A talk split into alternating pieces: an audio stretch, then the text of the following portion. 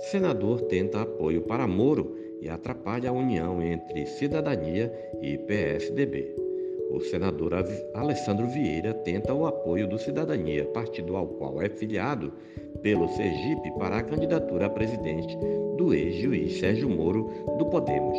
A iniciativa põe em risco um plano de criar uma federação partidária com o PSDB, foco principal do presidente da legenda Roberto Freire. As federações partidárias, criadas por lei em setembro, permitem a união entre partidos políticos e devem durar pelo menos os quatro anos do mandato.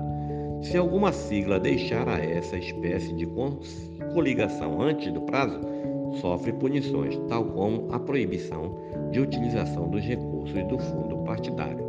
O prazo para obter o registro no TSE é de seis meses antes das eleições, ou seja, em abril de 2022. A articulação pela federação interessa aos tucanos. Por isso, o governador de São Paulo, João Dória, pré-candidato à presidência, se reuniu com o parlamentar no dia 15 no Senado em uma conversa de última hora para tentar conter a ameaça à medida. O encontro contou com a presença do senador Isalci Lucas, e do coordenador político da campanha de Dória, Antônio Embaçaí. A pressão de Vieira decorre de uma aliança regional do senador, já que em julho ex-delegada, a ex-delegada Daniele Garcia se filiou ao Podemos. Contra o impasse, membros do Cidadania já avaliam convencer Vieira a não disputar a presidência e concorrer ao governo do Sergipe, o que deixaria livre para fazer alianças no Estado. Por outro lado, também diminuíram o alcance das críticas ao novo acordo com os tucanos.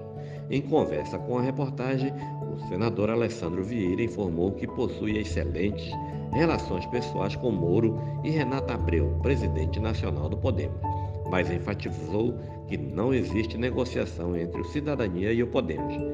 As composições estaduais não têm nenhuma vinculação com o cenário nacional, afirmou.